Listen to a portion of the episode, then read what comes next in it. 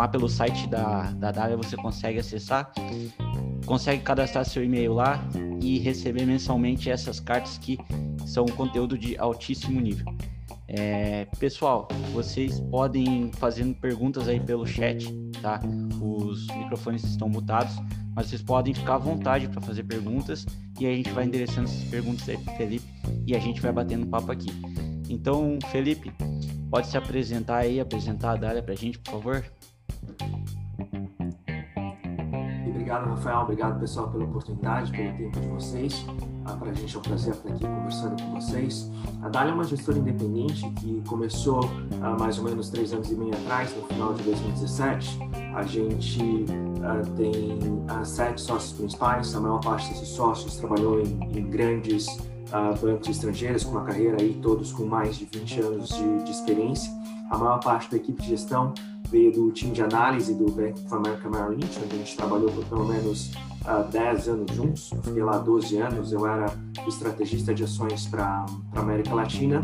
E aí, no final de 2017, como eu falei, a gente se juntou com o José Rocha, e a gente, que era co-gestor dos fundos da, da Apex, e, e a gente criou a, a, a Dália. O, a Dália hoje tem três uh, fundos principais que seguem o conceito né, de combinar a análise do cenário macroeconômico com o micro específico dos ativos que a gente investe. Uh, o maior fundo é o Dália Total Return, que é o primeiro que a gente começou, que é um fundo multimercado focado em ações. Né, ele carrega na carteira dele uma carteira de bolsa uh, que tem um peso maior dentro do portfólio. Em volta dessa carteira, a gente carrega uma série de outras operações, outras proteções, como dólar, renda fixa, a juros, commodities. A gente também tem um fundo global, que é o nosso, é o nosso multimercado macro global, que chama Dália Global Allocation, uh, que tem também tido um resultado muito bom aí desde que a gente começou, no final de 2019. E o último fundo é um fundo de ações puro, o Dália Ações, que basicamente tem 100% do seu patrimônio, ou 95% do seu patrimônio, investido nas, uh, em ações no Brasil. Então são esses três fundos, o Dália Total Return, no multimercado focado em ações, Dália Global, um fundo macro que investe principalmente no exterior, e o Dália Ações que investe uh, principalmente no Brasil. É, é isso, Rafael. Felipe, aqui é Guilherme. É, obrigado aí pelo, pelo teu tempo novamente, né? Acho que a gente já tinha conversado em outra oportunidade. Ah, eu queria começar fazendo uma pergunta sobre o ano de 2020. O Dália fechou um ano excelente, foi um dos principais destaques da indústria. E eu queria que tu falasse, mais ou menos, se a gente conseguisse voltar no tempo e falar como é que estava a cabeça, o que você estava pensando para conseguir ter esse resultado. Ali em março, o mercado todo desabou, vocês caíram, mas protegeram muito bem a carteira. Depois o mercado começou a andar, alguns fundos ficaram para trás, achando que ainda poderia ter consequências negativas. Vocês parece que voltaram a pegaram toda essa retomada do mercado. Então, se pudesse falar mais ou menos, pô, ali em janeiro, fevereiro, o que, que a gente fez de certo e errado, depois o que, que a gente, o que, que a gente alterou. Se pudesse voltar ali atrás e falasse mais ou menos como é que foi o ano de 2020 para a gente. Rafael, acho que eu cortei um pouco. Você pediu para eu, eu falar um pouco como foi o ano de 2020, é isso? Isso, fazer uma cronologia ali de, de, o que, que vocês fizeram ao longo de 2020 ali que, que deu certo. Qual era a cabeça de vocês ali no começo do ano? O que, que vocês mudaram de chavezinha? O que, que vocês conseguiram retomar para fazer esse, esse, esse resultado aí de destaque na indústria?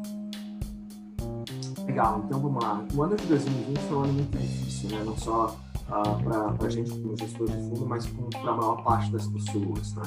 E é engraçado que a gente virou, né, a virada de 2019 para 2020, a gente virou com uma cabeça muito positiva para os mercados porque a gente tinha aquela tese, né, é de que os juros no Brasil iam cair, as economias globais elas iam crescer, que de uma forma gradual, mas a gente estava vendo um cenário de crescimento Europa, China, Estados Unidos. E isso fazia com que o cenário, né, para os ativos de risco fosse bastante positivo. No Data Total Return, a gente oscila, né, a nossa exposição comprada em bolsa entre 20 e 80%. 20, 80, ponto médio 50, né, o nosso neutro é mais ou menos 50. Então, naquela virada de 2009 para 2020, a gente estava perto de 80. Aí o que aconteceu? Começou o ano e aí os primeiros sinais né, que apareceram da economia mundial foram um pouco mais fracos. Né? Os dados da Europa eram um pouco mais fracos, tinha um pouco de Covid na China, e aí estavam falando né, que a China ia desacelerar. Então, aí no final de janeiro, a gente começou a reduzir o nosso risco. Né? A gente saiu de 80 para mais ou menos 65 é, em fevereiro, né, no carnaval do ano passado. Fevereiro do ano passado foi é, quando bateu né, o Covid nas bolsas aqui do, do Ocidente, a Europa, Estados Unidos aqui também. Durante o carnaval, a gente vendeu e reduziu muito o nosso risco, né? então a gente saiu de um risco de 60% a 65% para alguma coisa com 40% nas semanas seguintes, à medida que a bolsa ia caindo, né, naturalmente a nossa carteira, a nossa exposição, ela vai diminuindo, é, até que no final de março de 2020, a gente olhando né, o que estava acontecendo no cenário, né, o Covid já tinha feito pico na área, já tinha feito pico Europa, estava próximo de fazer pico dos Estados Unidos no Brasil.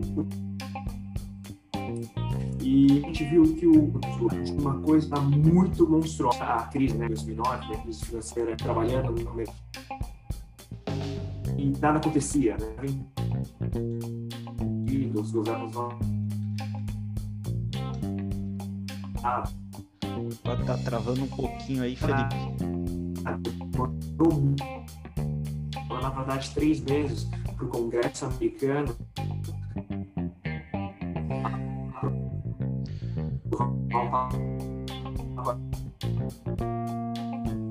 Opa, Felipe, tá, tá nos ouvindo? Acho que o Felipe deu uma falha agora na internet. Tá nos ouvindo, Felipe? Eu acho até que ele caiu. Mas... Acho que caiu e voltou. Tá nos ouvindo, Felipe? Agora sim, acho que agora deu uma. Percebi que eu também estava com a conexão errada. Vocês estão me ouvindo? É, deu uma falha, se puder voltar ali um pouquinho. Claro, então eu falei, vocês ouviram até onde? Até quando eu falei da, da crise de 2008, 2009 ou, ou não? Ou antes disso? Assim, desde o começo já estava falhando. Depois os dados da Europa ali de restos do mundo ruim, tá aí diminuiu a posição na carteira de 40% pós-carnaval e aí já começou a dar uma, uma falha. Ok, desculpa. Vamos lá, desculpas de novo. É, do, aí então, no final de março, uh, que, que a gente percebeu, né, que reduziu o risco na nossa carteira, final de março, a gente percebeu algumas coisas, né? É, número um, que a Covid já tinha feito pico em alguns lugares, né? na, na, Ásia, na Europa, nos Estados Unidos. Era questão de tempo, desculpa, de fazer pico nos Estados Unidos e também aqui no Brasil. É, número dois, a, a, tinha, a, gente tinha uma lembrança muito forte né, da crise de 2008 e 2009 e o que chamava muita atenção nessa crise né, de 2020 que foi diferente foi que o, o socorro dos governos ele foi muito mais rápido não demorou uma semana né, para os governos aprovarem pacotes de estímulos da ordem de grandeza de 15% a 20% é, do, do PIB, Estados Unidos principalmente. Número 3, os preços dos ativos eles estavam muito atraentes, assim, muito atraentes. Naquela hora, a gente chegou à conclusão né, que, que, fazia sentido a gente aumentar o risco, e ali a gente começou a aumentar o risco, nossa exposição né, para as bolsas, para os ativos de risco algo que foi uma decisão muito acertada, né? Que abril e maio as bolsas acabaram performando super, super bem. Então eu diria, né, que o que aconteceu é, no, no, ano de 2020, né, que foi ah, muito marcante, foi a, a, nossa capacidade né, de ter reduzido um pouco o risco é, um pouco antes, por conta desses dados macro piores, ter sido rápidos em, em vender né, durante a crise, no, durante o carnaval a gente reduziu a nossa exposição e ter virado a mão é, ao longo do, do, no final do mês de março. Né? Ajuda também o fato da, a nossa carteira ela ser um, um, portfólio uh, que ele é de uma certa forma blindado. Né? A gente não tem exposições só direcionais, de uma aposta num único veículo, uma carteira concentrada. A gente tem um portfólio diversificado uh, que normalmente carregam proteções em volta dela. E essas proteções também ajudaram muito a, a servir né, de, um, certo colchão na, na queda. Então, acho que eu diria, a, Rafael, quando a gente olha né, a, o que aconteceu ao longo de 2020, foram esses os principais fatores que ajudaram a gente a, a proteger né, e, e, ganhar um pouco ao longo do, do ano. Ah, legal, Felipe. É, bom, 2020 foi um ano de muita volatilidade e 2021 a gente achava que seria um pouco diferente, mas a gente está vendo que não mudou tanta coisa assim, né? Então, Felipe, eu queria saber é, o que, que, vocês estão enxergando nesse momento, né? Essa volatilidade, ela deve continuar só no cenário doméstico? Como deve ficar o panorama mundial aí e como se reflete no Brasil? Vamos, lá, Rafael, bom ponto isso aí, né? Assim, a gente, como eu falei, quando a gente sempre tenta olhar mais os fatores macro, a gente foca muito mais nos fatores macro globais que os fatores macro domésticos, né? E por que, que eu estou falando isso e por que, que eu acho que esse negócio é relevante? Porque, no final das contas, né, a gente sempre tenta explicar sobre a nossa ótica, sobre os nossos vieses, o que acontece no mercado local. A grande verdade é que o que aconteceu no Brasil ao longo da última semana, que aconteceu com a Bolsa, com o Real, com os juros, estava acontecendo exatamente o mesmo fenômeno ao redor do mundo. Então está acontecendo nos Estados Unidos, na Turquia, sei lá, no México, na Europa. E posso te garantir que lá não tinha nenhuma discussão de PEC emergencial, de Bolsa Família, de Paulo Guedes saindo. Então, o que estava por trás, né, assim, o motivo a principal porque o mercado ele ficou bastante volátil ao longo dessas últimas semanas, foi essencialmente porque a gente viu uma das maiores altas da taxa de juro, ah, principalmente da taxa de juro real americana, que subiu aí quase 60, é, 0,6%, que para os nossos padrões é, é pouco, né? Mas para os padrões do mercado ela é muito relevante. E por que que esse ponto é super relevante? Porque a taxa de juro americana, é, ela é essencialmente a taxa de livre, livre de risco do mercado. É a partir dela que os preços de todos os outros ativos do mundo se baseiam. Os preços das ações, preços das commodities, os preços das, das, dos outros títulos públicos a, ao redor do mundo, da taxa de juros aqui no Brasil. Então, o fato de a gente ter tido esse movimento, que foi um dos maiores movimentos mais fortes ao longo dos últimos vários anos, fez com que toda essa bagunça, bagunça acontecesse aqui no, no, uh, no mercado brasileiro. É, e aí a pergunta, Rafael, assim, você vai fazer, poxa, mas por que, que isso está acontecendo, né? É, a gente, no final das contas, acha que isso está acontecendo por um motivo bom. Se a gente parar para pensar, né, qual, qual é o nosso cenário principal é, ao longo dos próximos, sei lá, trimestres ou, ou anos, e na DARE a gente gosta mais de pensar em tendências de médio e longo prazo que eventos ou movimentos de curto prazo, a gente acredita né, que o, a nossa grande, grande tese, talvez para esse ano, que a inflação de preços de ativos ela vai continuar. A gente viu isso acontecendo em 2020, a gente vai continuar vendo isso em 2021. E por que essa inflação de preços de ativos continua ou, ou vai acontecer, é, Rafael? É, é, basicamente por uma combinação de dois motivos interessantes. Né? Número um, os governos eles continuam gastando muito dinheiro. A base monetária americana, né, a quantidade de dinheiro que tem nos Estados Unidos, ela cresce mais de 15% ao ano. E vai continuar crescendo, né, pela indicação né, que o novo presidente Biden está dando, que a nova secretária do Tesouro, né, a Yellen, está falando, pelas, pelas, pelo discurso né, do próprio presidente do Banco Central americano. Então, isso daí vai continuar acontecendo.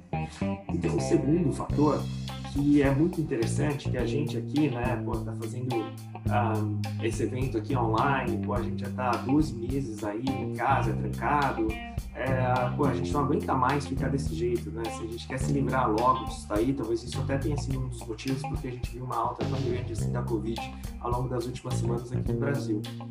Todo mundo está assim no mundo inteiro. Só que tem alguns lugares do mundo que estão vacinando um pouco mais rápido do que outros países é bem provável que a maior parte da população americana seja vacinada até o meio do ano. Estão falando que talvez em maio né, você já tenha mais da metade da população americana vacinada. Tem alguns estados, como Texas, Mississippi, que já liberaram, abriram tudo. Não tem mais restrição nenhuma para você andar e circular nas ruas. É, qual que é o ponto que, que a gente faz aqui? É que na hora que essas restrições passarem, a gente acredita que vai ter uma grande celebração da vida. Assim, as pessoas não aguentam mais ficar em casa. Todo mundo vai sair para se encontrar, para viajar, para passear, para comer fora, para, uh, enfim, para fazer o, o, o que puder, o que a gente não conseguiu fazer ao longo desses últimos 12 meses. Então você junta as duas coisas, né? Um estímulo muito grande da economia, mais celebração da vida. O que, que isso significa? Significa que a economia vai acelerar. Isso é muito bom no nosso ponto de vista para preços de ativos, mas ele tem um efeito colateral, que é essa história das taxas de juros subindo. Porque a economia, a economia americana, nesse ano, é bem possível que ela cresça alguma coisa como 7%. Assim, 7%, maior economia do mundo, cresce 7%. Assim, é um colosso o negócio, é, é realmente um, uma coisa muito, muito forte. Isso, de fato, faz né, com que a expectativa de taxa de juros suba um pouco. Toda vez que isso acontece, o mercado chacoalha. É, a gente acha que é isso que, que, que a gente viu ao longo da, da, última semana, dos últimos 10 dias. A gente acha que em algum momento essa taxa de juros vai parar de subir, vai se normalizar, e aí os mercados, né, os preços das ações, eles vão, vão voltar a andar. Então, eu diria né, que nosso cenário principal, Rafael, nossa tese principal é a história da, da inflação de preços de ativos. Isso daí vai continuar acontecendo. Todos os ativos reais, bolsa, commodities, imóveis, eles vão subir ao longo desse ano. Uh, só queria ressaltar aqui, se alguém tiver alguma dúvida, vai colocando no chat, que na sequência a gente vai repassar a pergunta pro, pro Felipe. Uh, Felipe, já que estavas falando um pouco de, de, de parte internacional, falasse de Estados Unidos, teve uma carta recente, não sei se última ou penúltima, que falava sobre o privilégio da moeda de reserva do mundo, sobre o dólar tem um artigo muito bacana na, na, já teve já tem alguns meses esse artigo na Bloomberg Opinion do Stephen Roach, imagino que é, deve até ter trabalhado junto com, contigo em algum momento, e ele fala que isso está prestes a acabar. Ele fala que esse papo já tem, mas que ele acha que agora, com essa expansão monetária e tudo mais, esses acontecimentos, essa parte do privilégio que eles tiveram e usaram muito bem esse privilégio a favor deles, isso deve, pelo menos em breve, começar a diminuir. Que, queria que tu falasse sobre o que, que é o privilégio é, de ter a moeda de reserva de valor do mundo se tu concorda com essa afirmação de que ela vai perder esse espaço ao longo dos próximos anos. Vamos lá, Guilherme, vou tentar não dar uma resposta tão longa para isso, mas enfim, né, o que, que, é essa questão do privilégio de poder emitir né, a moeda de reserva do mundo? É que os Estados Unidos, diferente do Brasil, ele basicamente pode emitir a quantidade de dólares que ele quiser ou que o país precisar, que sempre vai ter um comprador. Sempre vai ter um preço, um nível de preço que alguém vai comprar o dólar. Assim, a forma de pensar é o seguinte, né? Hoje, se a gente acordasse aqui, o dólar tivesse a quatro reais eu tenho certeza que a maior parte de vocês, com o dólar a quatro reais, compraria uma boa parte né, das suas economias, da sua poupança em dólar. A, a gente provavelmente compraria 100% ou mais 100% do patrimônio do fundo né, é, com, nesse, nesse patamar. É, só que aí você pensa do lado contrário. Qual que é o nível do real que o investidor americano ele vai falar, nossa, eu preciso colocar 100% da, do meu dinheiro em reais? Talvez esse negócio não exista. E por que que então isso existe? Porque os Estados Unidos são um privilégio de ter a moeda de reserva do mundo. Poxa, se você, sei lá, vai viajar para um lugar estranho, você vai para a Ásia, você vai levar o quê? Você prefere levar o quê? Reais ou dólares? Tá? Provavelmente reais. Ah, você vai viajar para X, do México. México tem uma questão do, da ilegalidade de trocar moeda, mas pô, você consegue trocar dólares lá, você consegue serviços como, uma, como sendo uma reserva de valor. É, esse status, do nosso ponto de vista, ele é difícil de ser perdido. Por conta disso, ele tem esse privilégio enorme de ficar podendo emitindo moeda. E aí tem algumas coisas né, que a gente acha que acontecem que são meio engraçadas. Né? Ao longo dos últimos dois ou três meses, é, o Banco Central do Chile falou que ele ia comprar mais dólares, o Banco Central da Suécia falou que ia comprar mais dólares, aumentar a quantidade de reservas né, que eles têm em dólares, e outros bancos centrais fizeram a mesma coisa. Por quê? Porque, poxa, é legal você ter né, uma quantidade de reservas diversificada, diversificada onde? Na, na moeda mais forte do mundo, nos Estados Unidos. Esse privilégio só eles têm.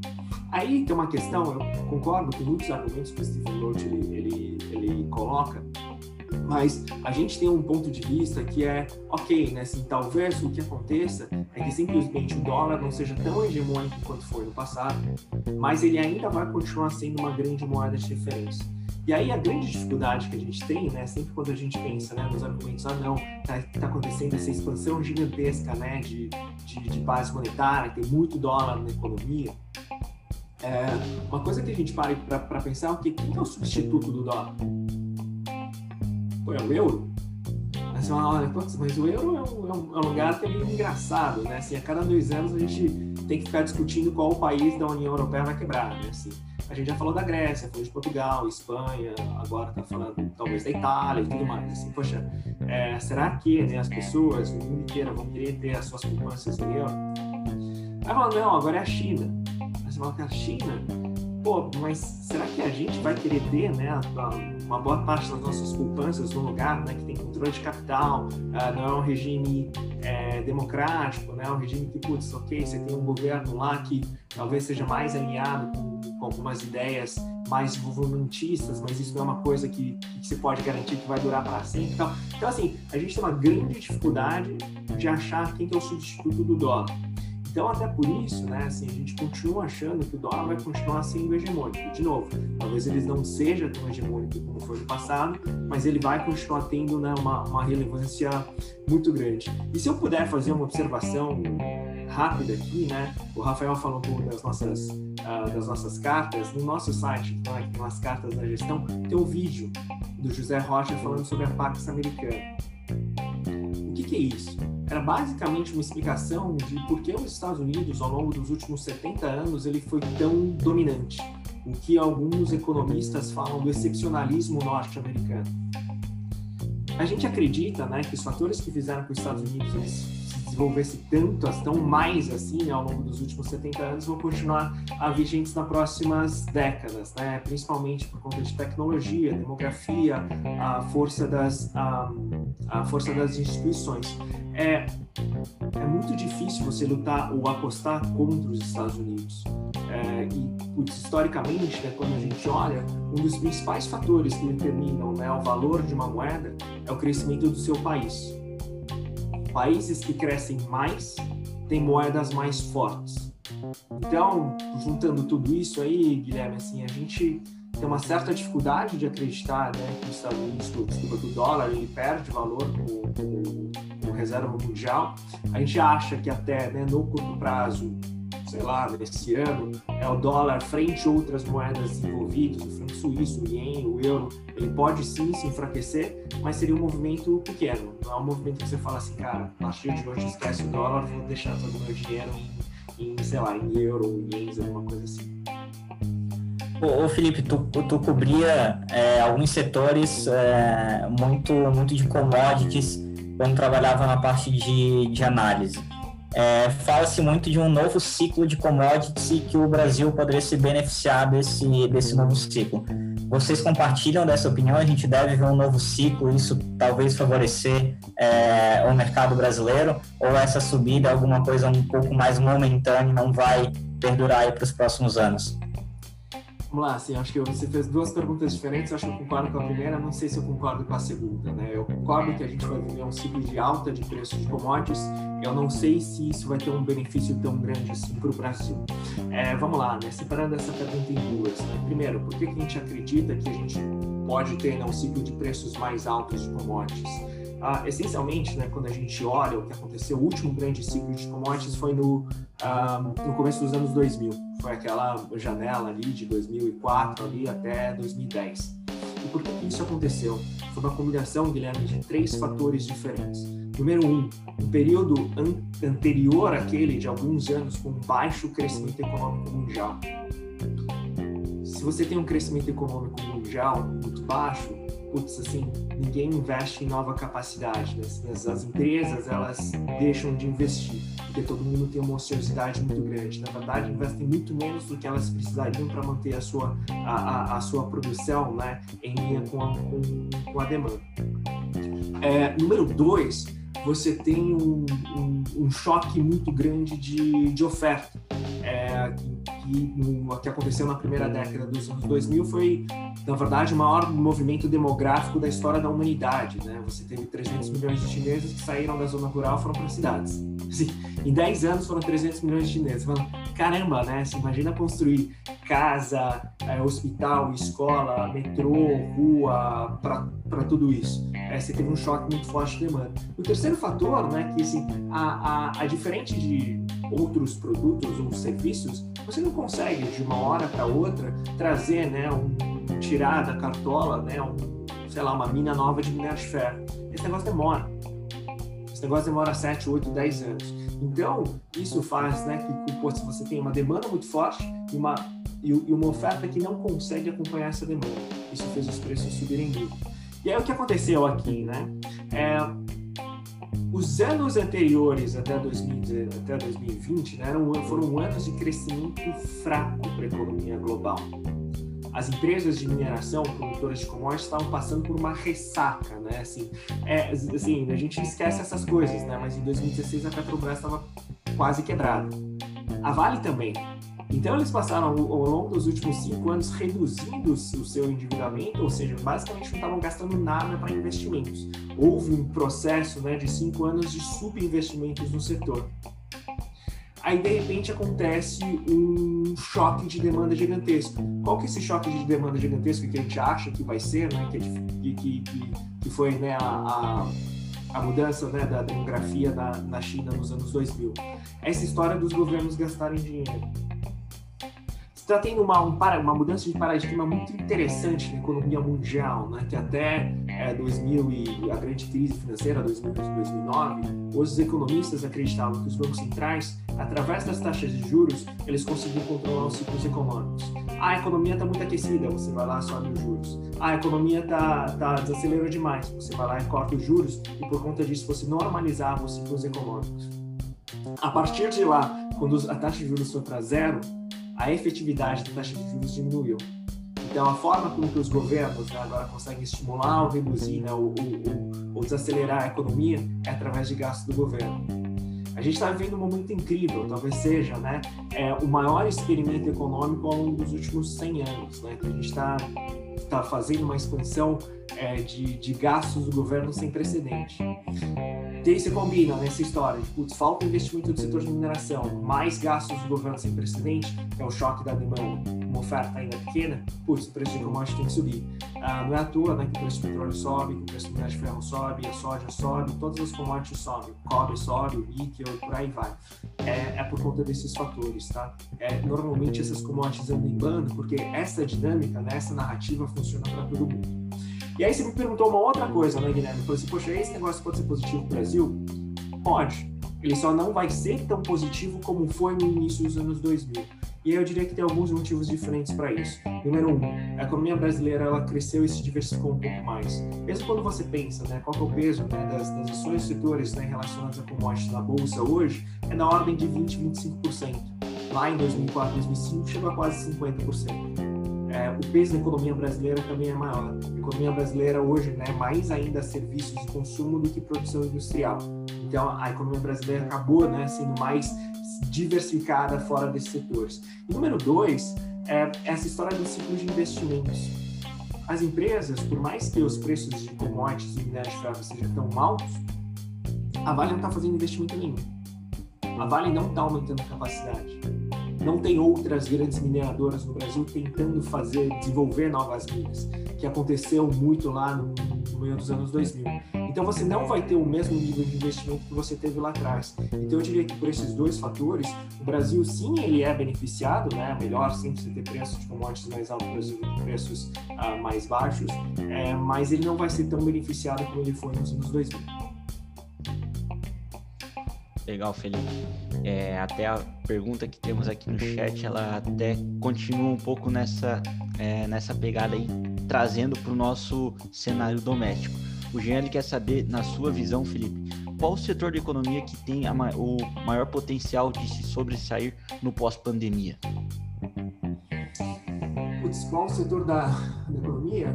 Ah, eu, é difícil dizer, Eugênio, desculpa, eu vou, eu vou, tentar responder de uma outra forma, né? Que é, pensando mais na bolsa, quais os setores da bolsa que podem se beneficiar mais, né? É, pensando no, na história do pós-pandemia, né? Assim, eu diria que a coisa que é mais lógica é que todos os setores, né, que, que estão mais relacionados à reabertura, eles vão se, ser beneficiados. Coisas do tipo, putz, uh, shopping center, distribuição de combustível, é, o setor de educação. Um, esses devem ter outros aí, mas assim, esses são setores que deveriam ser mais beneficiados porque eles sofreram muito né, ao longo desses, uh, desses últimos 12 meses, tá? É, tem algumas tendências que vão continuar, né? Todo mundo fala, assim, putz, é meio batido, né? Mas a, a história de tecnologia, e-commerce e tal, e tudo mais, ela, ela, vai continuar sendo muito forte. É, a gente gosta muito do tema, né, de tecnologia na, na, na Dália, a gente investe nesse tema de tecnologia, é, então a gente acredita que esse, que esse setor também ele vai continuar uh, se, se dando bem. Então, eu diria que putz, na Bolsa tem esses setores, é, serviços de uma forma geral, eles deveriam ser, uh, ser beneficiados também. Tá? Então, não sei se consegui responder bem a, a pergunta, mas assim, eu não acho que é, a gente tem uma visão aí que seja muito fora aí do, do, do que as pessoas têm falado. Felipe, é, tá praticamente cravado que a gente vai ter algumas altas da Selic aí ao longo de 2021.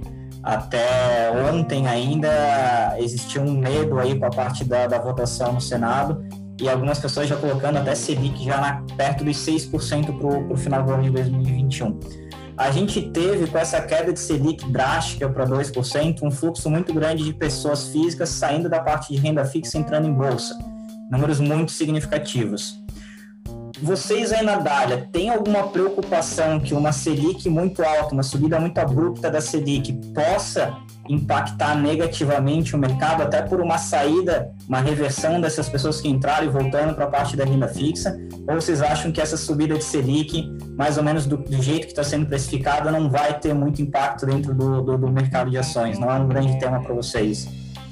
Vamos lá, Guilherme, assim, esse talvez seja um pouco mais controverso. Assim, a gente na Dália, a gente acredita que o Banco Central não deveria subir juros ou que essa alta de juros ela deveria ser muito mais comedida, tá? Pelo seguinte, a, a inflação que a gente está vendo agora, na nossa visão, é uma inflação que um, ela é circunstancial, não é uma coisa estrutural. Por que isso? Porque a gente viu né, um, um choque muito grande de, de, oferta por conta da Covid, né, a produção de, de todo mundo foi abalada, as cadeias produtivas foram abaladas. Número dois, a gente viu uma, uma alta do dólar né, de mais de 50%, então isso tem naturalmente né, um repasse para a inflação. É, número três, tem um choque de preços de commodities, é, que aí a gente falou um pouco desse cenário, mas, poxa, o preço de tudo, né? Soja, milho, grãos, das carnes, tudo, tudo isso subiu, isso pega de fato né, o, é, é, a inflação, o IPCA. E número quatro, é, nada disso tem a ver com a taxa Selic. Então você fala assim, ah, não, eu vou subir a Selic porque assim, não tem como controlar o preço de commodities. Ah, eu vou subir a Selic porque eu vou controlar o dólar. Poxa, você querer controlar o dólar com a Selic, você, o juro tem que ir para 10, né? Não tem que ir para 5 ou 6. Tem que ser um movimento muito mais forte. Né? Então, é, a gente acredita que putz, o caminho não deveria ser por, por, por aí. E aí você para para pensar, né? Putz, ainda tem 14 milhões de desempregados. O crescimento da economia desse ano vai ser muito fraco, né? Então, assim, possível que a gente revisa né, o crescimento para alguma coisa como 2, 3%, é, vindo de uma queda de 4% no passado. Né? Então, o crescimento que é de fato muito, muito baixo. É, a inflação ainda está dentro da meta, né, ou dentro das bandas da meta. Então, quando a gente pensa, né, junta tudo isso, a gente não acredita que o Banco Central deveria é, aumentar, a, aumentar a taxa de juros. Existe uma narrativa no mercado de que esse movimento ele seria muito importante para o fiscal. Assim, a gente tem uma certa dificuldade de, de conectar essas duas coisas, é, na verdade não para o fiscal, né, mas para sinalização, né, para ancoragem de expectativas e, e, e tudo mais. É, a observação que a gente faz, quando a gente olha né, para a situação fiscal do Brasil, se de fato ela é um problema. Só que, ah, quando a gente olha né, o que está acontecendo com a dívida brasileira, e todo mundo olha lá o número de 90%, 90% de dívida bruta sobre PIB, é, a gente tem que a gente acha né, que uma das, um jeito melhor de olhar é o conceito de dívida líquida. O Brasil é um dos países emergentes que tem maior nível de reservas em dólares em proporção ao PIB. A gente tem 300 bilhões de dólares em reserva. Aqui ninguém fala que toda vez que o câmbio se deprecia de uma forma rápida, a dívida líquida do Brasil cai. Essa dívida líquida do Brasil hoje está em 60% quando a gente olha 60% e compara com outros emergentes, é ok. Não é o melhor, mas também não é o pior, não está muito longe ali dos, dos do, do, bolo, entendeu? Então, é uma situação fiscal que é bem mais, ah, um dia tranquila, é bem mais tranquila que se fosse os 90%. Aí tem um outro fator, né, que, que é toda a história, né, da, que a gente fica nessa novela, né, da, ah, o governo vai aprovar, não vai aprovar, vai ter mais gastos e tudo mais. É, eu acho que a gente tem que ser pensar numa coisa, né? Assim, a gente está vivendo uma situação de pandemia, uma, um choque, um meteoro que atingiu a Terra aqui. É, a gente, o governo, né, as pessoas, a gente tem que ser solidário né, com a necessidade do povo. É natural que em situações assim o governo gaste mais. Isso aconteceu no mundo inteiro. A gente vai viver né, durante esse período com gastos maiores. Só que a, a, a bandeira né, que, que os governadores, que os políticos foram eleitos hoje, tanto do lado do governo central, do governo estadual, municipal e o Congresso, é uma agenda mais liberal do lado econômico. É uma agenda mais relacionada à responsabilidade fiscal. A gente esquece isso, mas em 2018 estava uh, tendo protesto em favor da reforma da Previdência. Loucura esse negócio, a gente esquece essas coisas. Mas é a bandeira que esse governador, né, que a população escolheu, é a bandeira da responsabilidade fiscal. A chance de a gente caminhar né, uma coisa muito maluca, no nosso ponto de vista, é baixa. Então, o que, que eu estou falando com tudo isso? Poxa, se a dívida líquida do Brasil é 60%, se a taxa de juros é 2%, então, e, e ser 2% é muito diferente de ser 15%. Você deve 2% no banco, pô, você tem mais muito tempo para pagar. Você deve 15% no banco, pô, é melhor você pagar logo. Então, pô, a gente está numa situação que, na verdade, é muito mais confortável do que a gente vê pintado nos jornais. É, você junta tudo isso, o que, que isso significa no nosso ponto de vista? O Brasil tem tempo. O Brasil tem tempo para fazer as, as reformas. Gostaria, todo mundo aqui gostaria que fosse mais rápido do que está acontecendo, mas, pô, não é que se não aprovar uma reforma tributária nesse ano, acabou. Acabou. A gente vai seguir a gente vai, isso vai acontecer ao longo dos próximos anos. Então, juntando tudo isso que eu, que, que, que falando, né, assim, o que a gente acredita é que o Banco Central, no movimento de alta de juros, ele deveria ser um movimento mais cometido, não deveria sair de 2 para 5, 6 ou 8, como estava sendo precificado para o ano que vem, deveria ser um movimento mais de 2 para 4. É, 4 ainda é um nível de juros que o juro real para as pessoas vai continuar sendo zero. A gente não acredita que isso vai mudar essa tendência de fluxos, o dólar vai continuar relativamente alto, mas talvez a gente tenha né, um benefício diferente, Guilherme, que as taxas de juros longas, o juro Brasil de 10 anos, né, o juro da NTNB lá está em 4%, essas taxas de juros talvez acomodem. Então o mercado está numa dinâmica. Se o Banco Central sobe os juros agora, a taxa longa de juros pode cair um pouquinho. Essa taxa de juros longa que é a mais relevante para os preços das ações. Então, desculpa aqui minha resposta muito longa, mas assim, a gente não acredita que os juros eles, eles subam para um patamar muito alto, então o pessoal não vai sair da bolsa para voltar para renda fixa. Se essa alta de juros fizer com que a taxa longa de juros ela caia, isso vai ser muito bom para o mercado de ações. Só pegando um gancho rapidinho, Felipe, o, o, fundo ele vai ali de exposição 20, 80%. E tu falou agora de NTNB, que talvez isso acontecer. Vocês utilizam esse tipo de ativo também dentro do, do fundo, algum tipo de proteção com NTNB? Ou é, o caixa ele fica sempre em LFT e fica em, em Tesouro Selic? TCDI é uma das piores coisas que a gente pode fazer para os nossos cotistas, né? Então, a gente evita ao máximo o TCDI dentro das nossas carteiras. É, a gente tem NTB, tem dólar, tem bolsa, tem bolsa fora. A gente tenta fazer de tudo para não deixar o dinheiro no CDI com 12%, é, que com juro, juro real negativo em 3%. Assim, é, a gente evita e tenta diversificar a carteira da melhor forma possível. Então, sim, a resposta é que a gente pode ter, a gente tem e pode ter NTB na nossa carteira. Felipe, e ainda pegando um gancho aí, porque papo vai seguindo, falando um pouco da carteira, é, um tempo atrás eu me recordo é, de pegar um bate-papo de, de, vocês aí da Dália, vocês falavam, mencionavam o ouro, né? E o ouro foi muito falado aí durante a pandemia, porque todo mundo queria ter ouro, né? Porém, ultimamente ele vem caindo e caiu um pouco a discussão sobre esse metal. É, o que, que vocês estão vendo é, para esse é, as perspectivas para essa commodity e assim é, como está a posição de vocês em relação ao ouro? Segue o mesmo posicionamento? Vamos lá, a gente acredita, né, tendências de médio e longo prazo, que o preço do ouro vai continuar subindo porque você tem essa inflação, né, essa alta de preços de, de ativos reais. Então, o ouro vai também ser beneficiado por conta disso. Mas a gente reduziu um pouco a nossa posição de ouro desde o final do ano passado, é, principalmente porque, né, em movimentos de curto prazo, ouro ele tem uma correlação muito alta com essa história da, das taxas de juros. Então, na, na correlação inversa, né? se a taxa de juros americana ela sobe, o ouro tende a cair. Como a gente estava antecipando né, essa a aceleração da economia americana e, por consequência disso, uma eventual alta taxa de juros, a gente acabou reduzindo um pouco a nossa posição de ouro, mas a gente ainda tem. Ter ouro é bacana, né? Assim, porque o ouro é um ativo que é bastante escasso, é uma reserva de valor gigantesca, né? Que passou por cenários de estresse aí de vários uh, vários milênios, né? É, assim, tem, é fungível e o ouro existe, você consegue pegar. E o negócio interessante é que não tem ouro para todo mundo, né, Rafael? Assim, se você pegar todo o ouro que já foi produzido pela história da humanidade, né, dos astecas até hoje, é, esse ouro ele cabe só em duas piscinas olímpicas. O mundo tem duas piscinas olímpicas de ouro, sendo que uma boa parte desse ouro já foi perdido, enterrado no fundo do oceano, no Titanic, sei lá onde está. Mas é, não é isso, assim, não tem ouro para todo mundo. Felipe, a gente já está chegando aí no final. Uh, eu vou fazer uma pergunta falando sobre essa parte das posições, falar um pouquinho ali de, de como perspectivas e tudo mais.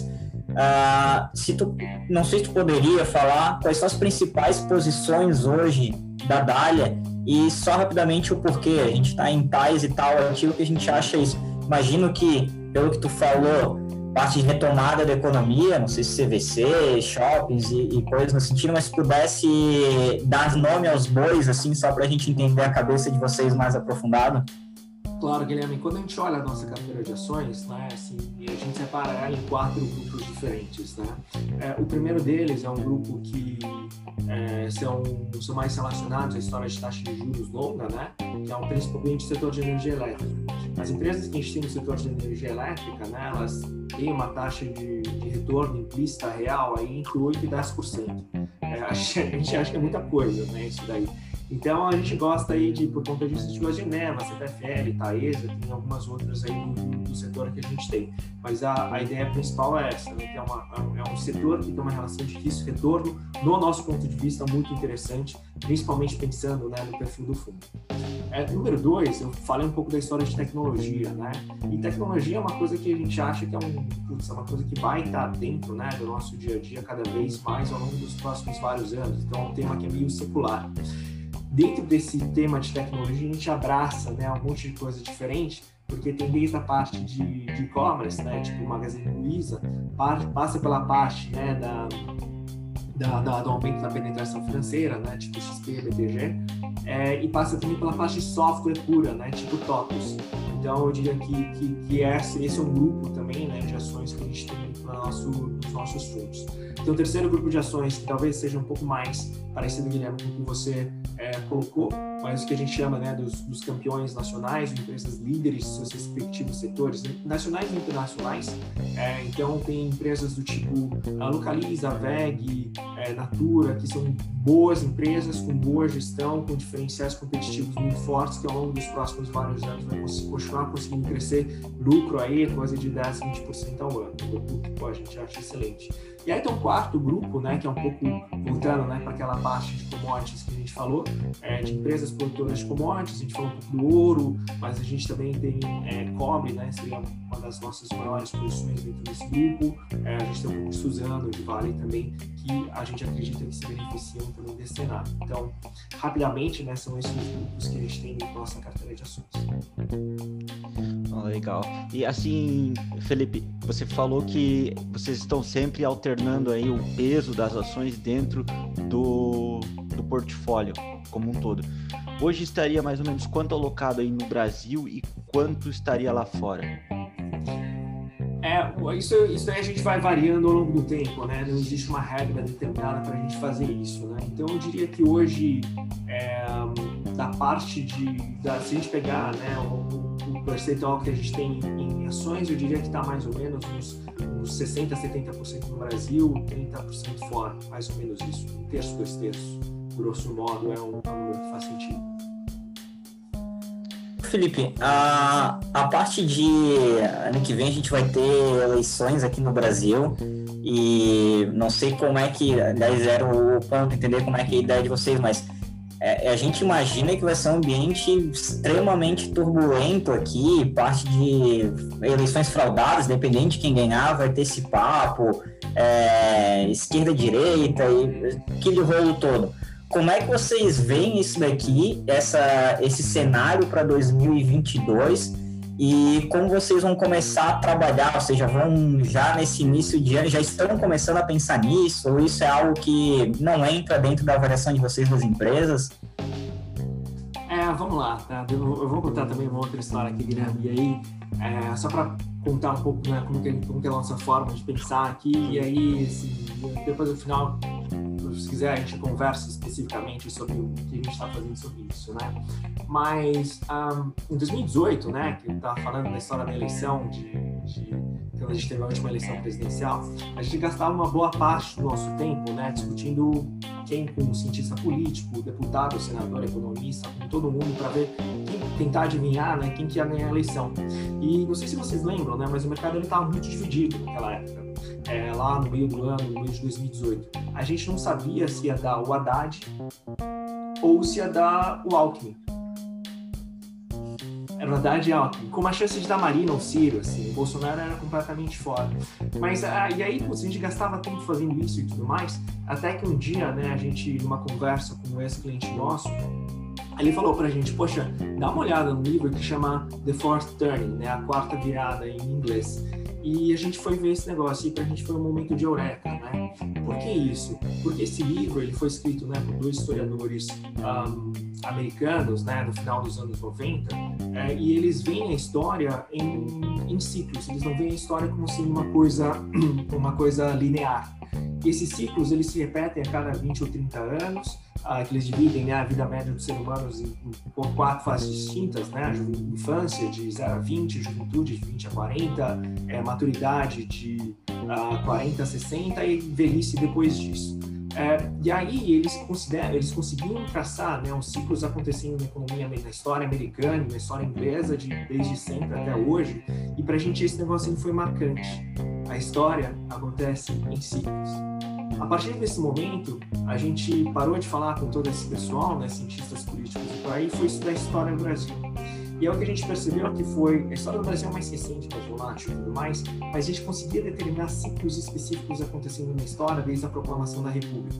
Você teve lá, né, a, a, agora não lembro exatamente os nomes, a República, Primeira República, depois que durou uns 20, 30 anos, depois República Liberal Populista, mas era Jane Jane também durou mais uns 20 ou 30 anos, depois você teve um regime militar, que também durou mais 20, 20 e poucos anos, sendo que o marco do final do regime militar, no nosso ponto de vista, foi a promulgação da Constituição de 88.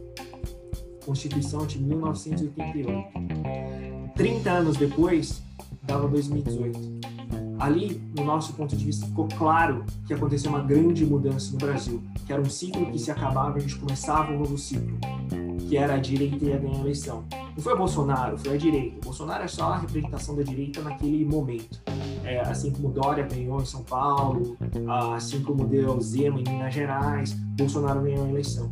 Então, e por que que isso acontece? Porque a vontade da população mudou. Eu falei um pouco dessa história, né, dos que os governos que estão eleitos, os políticos que estão eleitos, eles estão respeitando essa vontade. A vontade mudou. É, se a gente estiver certo nessa tese, essa vontade da população é um ciclo que é muito mais longo, não um ciclo de quatro anos, é um ciclo de 20 anos. É muito provável, dentro dessa ótica, que quem vai ganhar a eleição vai ser alguém de centro ou que pelo menos tenha né, uma visão sobre economia que é mais alinhada com a, a, com a agenda liberal, com o ajuste fiscal, a, com a redução do tamanho do governo. Então, por esse lado, a gente deveria ficar menos preocupado com essa narrativa de quem que vai ganhar a eleição. E aí a gente tem alguns exemplos disso né, no nosso dia a dia. É, poxa, veja o que aconteceu na eleição municipal é, em 2020. Assim, eu não sabia que isso dava para acontecer, mas o PT perdeu mais prefeituras do que ele já tinha perdido. Ah, não, porque o Lula foi solto e tal, vai influenciar, tal, o Haddad vai ganhar. Esquece, não aconteceu nada disso. É, então, a, a, esquerda ela diminuiu ainda mais. É, veja o que aconteceu na disputa é, entre o presidente da Câmara agora, no começo do ano. A gente estava preocupado se ia dar o Arthur Lira ou Baleia Rossi. Dois candidatos de sempre. Então, assim, de novo, por conta dessa narrativa, é muito provável que a gente é, não tenha né, uma ruptura grande nessas próximas eleições. A gente vai ter que ver, vai ter que observar e tudo mais, mas assim, ainda está longe de a gente se preocupar com isso, tá? Se a gente tem que começar a se preocupar com esse negócio lá em março e abril. E se você me permite, Guilherme, eu só queria contar uma última história, eu sei que pô, a gente está acabando o tempo. Claro. Que é, assim, é, essa narrativa, né, de putz, impactos no mercado, direita, esquerda e tudo mais, se a gente teve um exemplo muito interessante, mas, mas muito interessante no ano passado, que foi a eleição americana. Se em junho do ano passado você virasse comprar qualquer pessoa do mercado financeiro e falar assim, então, vai dar Biden. Assim, o pessoal vai falar, não, acabou, se der Biden a bolsa cai 20% e tal, vai ser um caos. É, chegou lá em novembro, deu a eleição americana e o que aconteceu? É, o que aconteceu com a bolsa? Ela caiu durante meia hora e depois subiu. Ah, mas não, é porque agora você tem o Senado, que você tem que ter eleição de não sei o que, na Georgia tem dois assentos, que putz, se forem para os democratas, aí vai ser o caos, a bolsa vai cair 20%. Aí em janeiro a gente teve a eleição lá especial do Senado e tal, que quem ganhou foram dois democratas. O que aconteceu no mercado? Ele caiu acho que durante um dia e depois subiu. Então a gente também tem que tomar muito cuidado com essas narrativas, né? Assim, de que, poxa, A se der A ou B vai ser um caos para o mercado, porque é, na maior parte das vezes é, as instituições elas são blindadas, né? E aqui, de novo, né? Se a gente estiver discutindo, né, entre centro A, centro B, o impacto ele deveria ser muito pequeno é, na forma como a economia né, é conduzida.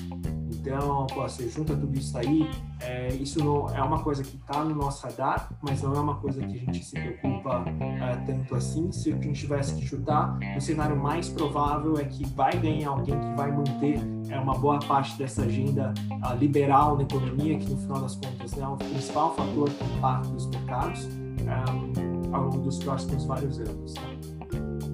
Felipe, não sei se tu poderia digitar o nome do livro ali só para quem não pegou, eu também não peguei, então se tu pudesse só deixar registrado ali no, no chat. É, tenho certeza que algumas pessoas ali estão tão curiosos também.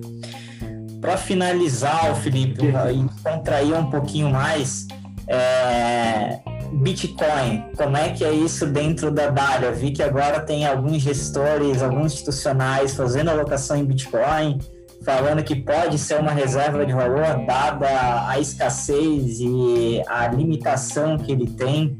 Isso passa aí por vocês? Vocês já têm posição em Bitcoin ou não, não pensam nisso? Como é que é? Não, os nossos fundos, os nossos regulamentos, eles não permitem que a gente invista em Bitcoin, tá? Então, isso é uma coisa que a gente não faz. É, a gente acompanha estudos de mercados porque a gente acha que é nosso dever de ofício fazer isso, tá? Mas a gente não tem posições uh, em Bitcoin nos nossos, nos nossos fundos, Guilherme. Que Bitcoin pode ser uma reserva de valor em breve ou isso longe? Ah, uma parte dessa nossa tese, né, que a gente falou da, da inflação de preços ativos, ela também justifica por que o Bitcoin saiu de, sei lá, de 10 mil para 50 mil dólares de uma vez. É, o que está acontecendo é isso, você tem uma impressão desenfreada de dinheiro é, do mundo inteiro, e esse dinheiro ele vira ativo. Todo o dinheiro que é impresso no mundo, em algum momento, vira um ativo. Eles vão virar, podem virar bolsa, podem virar é, imóveis, podem virar commodities, ouro, podem virar criptomoedas. É, então, esse fenômeno, é a gente acredita né, que está por trás da, da, da, das criptomoedas é essa impressão de ativos, né, essa mesma tese da inflação de, de, de preços. Felipe, eu vou agradecer imensamente aí o teu tempo, a tua participação. Tenho certeza que foi engrandecedor para todo mundo aqui que participou, os que não conheciam a Dália, é, tenho certeza que ficaram um pouco mais curiosos para ir depois ali no site dar uma olhada em algumas cartas de vocês. Uh, parabéns aí pelo, pelo resultado alcançado em 2020. Esperamos que continuem essa, essa performance excelente aí para os cotistas. Guilherme, Rafael, obrigado aí pela, pelo convite, obrigado pessoal pela atenção de vocês. É, eu, a gente está sempre à disposição. Se vocês quiserem entrar em contato, tem os nossos dados no site. Se vocês puderem é, ler as nossas cartas, seguirem a gente no Instagram tal, a gente pô, é super aberto a, a, a discutir e ouvir as, as, as, diferentes opiniões aí que, que, vocês possam ter. Mas obrigado de novo pela confiança, obrigado a seguir pela parceria. Para a gente é muito bacana ter esse contato direto com vocês. Valeu, uma boa noite, pessoal. Valeu, Felipe. Valeu, pessoal. Tchau, tchau. Obrigado. Tchau, tchau.